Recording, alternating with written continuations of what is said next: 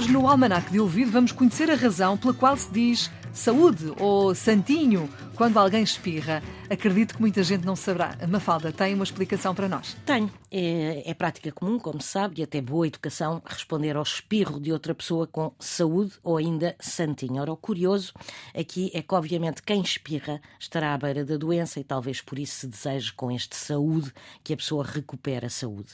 Mas o hábito de responder com saúde a um espirro vem da Idade Média e decorre de uma ordem expressa de um Papa.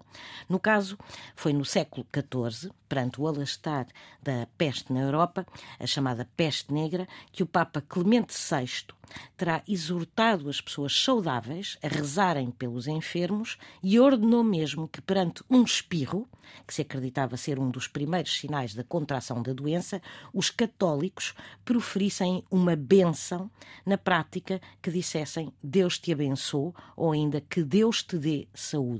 E por aqui se explica o dizermos saúde perante um espirro. Já santinho corresponde também a uma bênção, mas esta forma de abençoar é evocando um santo, ou seja, Santo António de Valha ou uh, São Pedro de Valha. No fundo vai dar ao mesmo, não é? Vai dar ao mesmo, é saúde ao santinho. Exatamente, e nós vamos continuar certamente a dizer ou saúde ao santinho. São as curiosidades do Almanac de Ouvido, todos os dias na Antena 1 a esta hora, com a Mafalda Lopes da Costa.